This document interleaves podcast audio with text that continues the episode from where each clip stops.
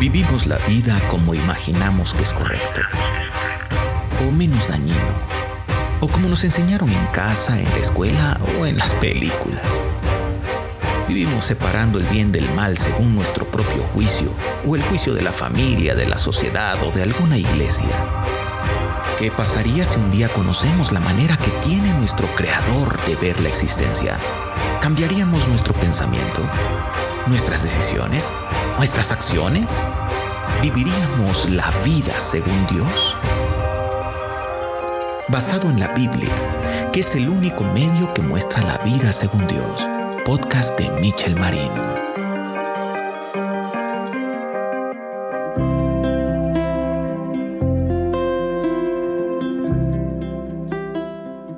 En México y en muchos sitios del mundo, el ser humano se ve rebasado por un fenómeno que le resulta impresionante. Llegado el momento, la muerte llega a nuestra vida destruyendo y cambiando nuestra existencia para siempre. Toma a nuestros seres queridos y nos separa de ellos. Causa dolor y crisis. Provoca sentimientos apabullantes y terriblemente desagradables. Muestra su cara horrenda y nos recuerda que somos vulnerables y ridículamente frágiles. La muerte se ve tan poderosa e impasible que muchos terminan doblando sus rodillas y poniéndose a su merced como si de Dios se tratase. Otros la pintan de colores y hacen fiesta haciéndose los fuertes. Otros tantos reflexionan y la tratan con naturalidad. Hay inclusive quien la utiliza para asustar a los niños o en el mejor de los casos para expresar algún tipo de arte, si es que se domina alguno. Es un tema fascinante. Nos apantalla y nos inquieta, nos conmueve y nos estorba. Nos entristece y nos desilusiona. Pero cosa curiosa, hasta tenemos una fiesta cultural muy artística y yo diría hasta bella en nuestro país. Resulta que hoy en día la muerte es tan absurdamente admirada que se le termina haciendo culto. Algunos creen que es más poderosa que el resto de los fenómenos de nuestra vida. Creen que la vida se somete ante su mandato final. Se convierte en un personaje de cuento, de mitología y de culto. Se cree que nos es natural, hasta se afirma que la muerte ha estado con el ser humano desde el principio. ¿Desde el principio? Capítulo 1. Dios tiene un problema con la muerte. Vamos a Génesis en la Biblia. Este libro narra con inspiración de Dios lo que ocurrió en el principio. Narra el origen del ser humano, su caída en pecado, las consecuencias de este hecho tan lamentable frente a la autoridad de Dios, y narra también la entrada de la muerte. La primera ocasión que se menciona la palabra muerte es aquí, Génesis 1.16. Y mandó Jehová Dios al hombre diciendo, de todo árbol del huerto podrás comer, mas del árbol de la ciencia del bien y del mal no comerás, porque el día que de él comieres, ciertamente morirás.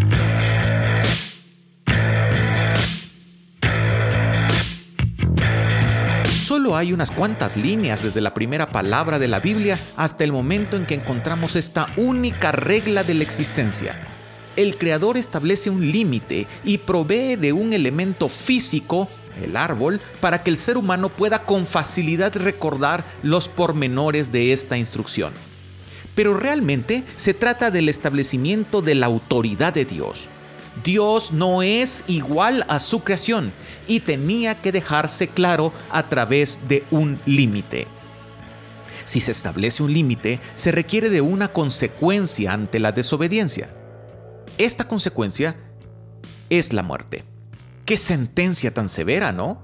Sí, la sentencia es severa, pero el límite no lo es. Solo tenías que dejar en paz ese único, solo y ajeno árbol. Era todo. Pero no, el ser humano lo codició todo y desobedeció una instrucción tan pero tan fácil de cumplir. Y prefirió la muerte. Dios está enemistado con la muerte. La detesta. Le recuerda que el ser humano prefirió el pecado a la vida eterna. Le recuerda que el ser humano escupió frente a su autoridad y desdeñó la idea misma de ser amigo de Dios para siempre. Para Dios, la muerte significa dolor por su creación significa humillación por culpa de su creación, significa desdén por parte de su creación, significa tristeza y separación, significa la derrota de una creación que Él hizo para triunfar. La muerte es el símbolo más claro de que el pecado reina en el mundo. Eh, sí, tienes razón. Dios no disfruta de las bellas festividades a la muerte. Dios no se complace de que haya cultos a su nombre llamándole santa, cuando Él es quien es santo. Dios no se alegra con las guirnaldas, los adornos y los dulces que reparten los niños. No le hace gracia alguna ver hasta los perros y los gatos vestidos de calavera. A Dios no le gusta la sola idea de que pensemos que la muerte es lo más natural que hay. Para Él es una sentencia, un castigo, un símbolo de perdición y de pecado. Para Dios siempre será el enemigo a vencer y créeme, ya lo venció.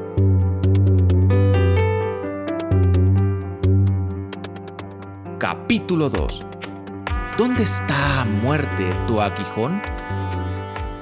Esto que has escuchado fue solo el principio. La guerra contra la muerte, que es el resultado, la consecuencia, el símbolo del pecado, ha tomado toda la existencia del ser humano.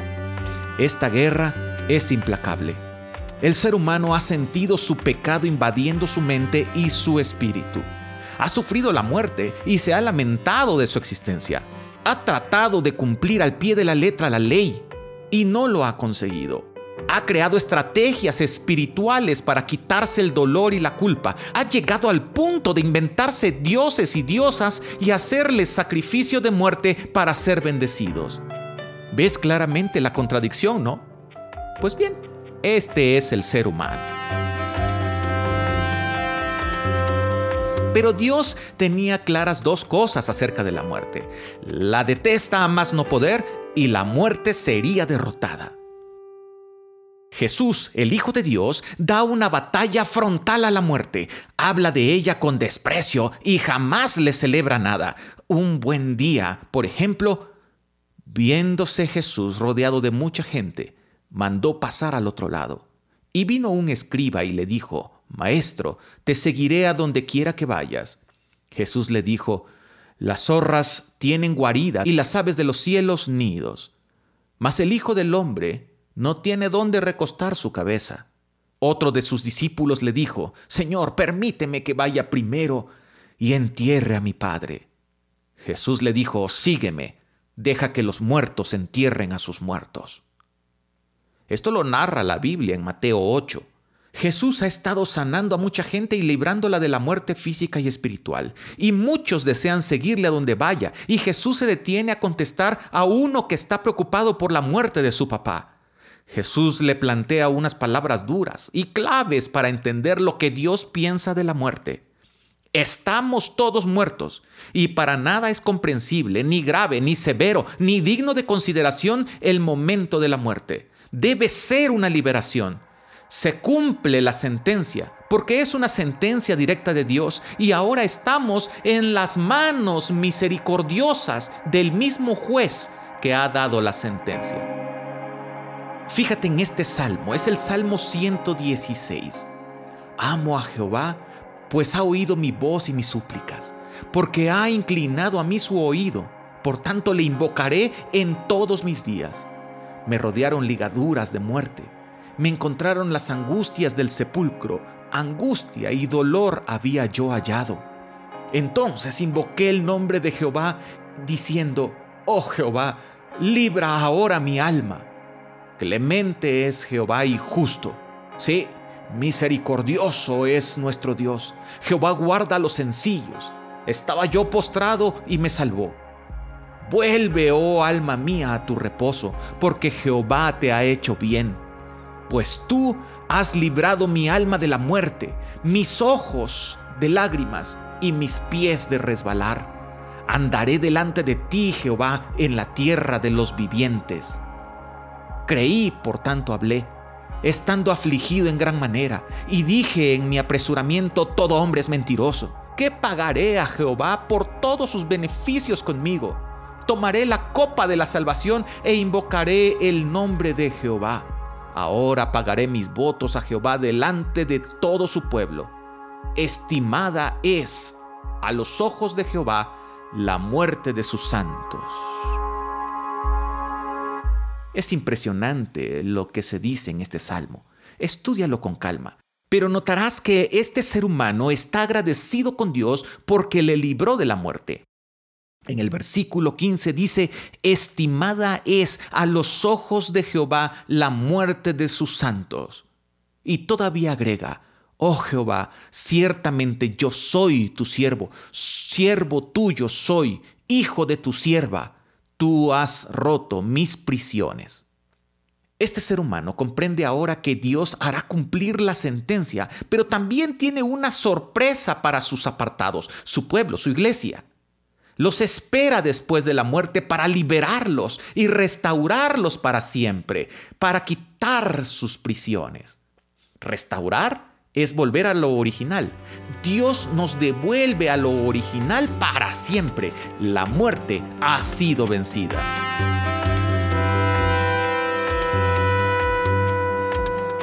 Por eso, Pablo el apóstol se preguntaba acerca de la muerte y decía, ¿dónde está, oh muerte, tu poder? Comprendía que había sido derrotada por el mismísimo Hijo de Dios, en un plan doloroso pero necesario para que los seres humanos que creen en Cristo puedan ser salvos. Capítulo 3. Hay algo después de la muerte. He dicho hasta el cansancio que todos estamos muertos. La sentencia es global y todos estamos en situación de pecado. Esto lo afirma Dios en su palabra. El que diga que no tiene pecado, pues termina tratando a Dios de mentiroso y eso ya es pecado. Retomo, todos estamos muertos. La sentencia es global. En poco tiempo, unos 90 años máximo, nuestra vida terminará. La sentencia se cumplirá y entonces viene la pregunta. ¿Qué pasa después de la muerte? Jesucristo lo narra así en Mateo 8, pero antes te recuerdo que un centurión es un soldado romano de jerarquía media. Los judíos estaban sometidos por el imperio romano, eran enemigos, además de que entre los judíos estaba clara la creencia de que los que no pertenecían al pueblo judío nunca verían la salvación, sino que estaban fuera de la misericordia de Dios. Ahora sí, veamos lo que dice la palabra. Mateo 8:5. Entrando Jesús en Capernaum, vino a él un centurión rogándole y diciendo, Señor, mi criado está postrado en casa, paralítico, gravemente atormentado. Y Jesús le dijo, Yo iré y le sanaré. Respondió el centurión y dijo, Señor, no soy digno de que entres bajo mi techo. Solamente di la palabra y mi criado sanará porque también yo soy hombre bajo autoridad y tengo bajo mis órdenes soldados, y digo a este, ve y va, y al otro, ven y viene, y a mi siervo, haz esto y lo hace. Al oírlo Jesús se maravilló y dijo a los que le seguían, de cierto os digo que ni aun en Israel he hallado tanta fe.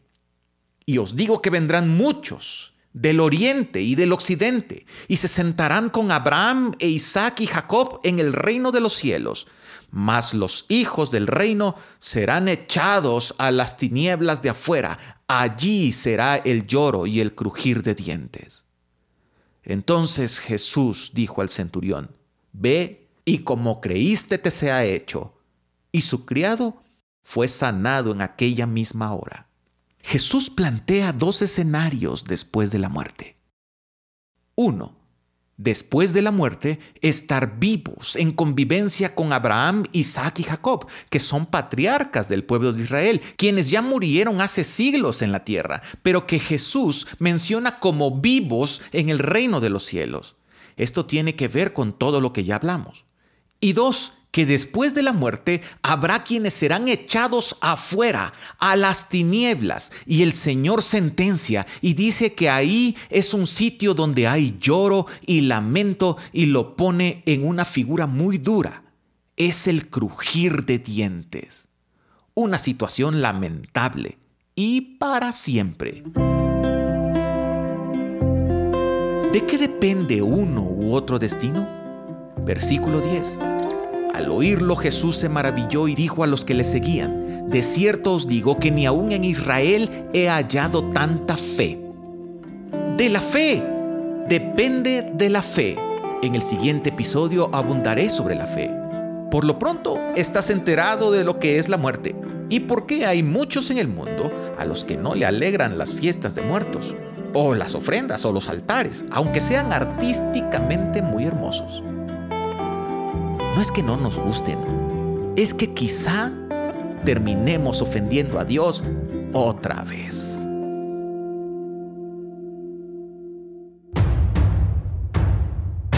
Ahora que conoces un poco más del pensamiento de tu Creador de acuerdo a las Escrituras, ¿vivirías la vida según Dios? Para mayor información, conéctate a nuestras redes sociales. Busca La Vida Según Dios. Podcast de Michel Marín. Saludos y bendiciones.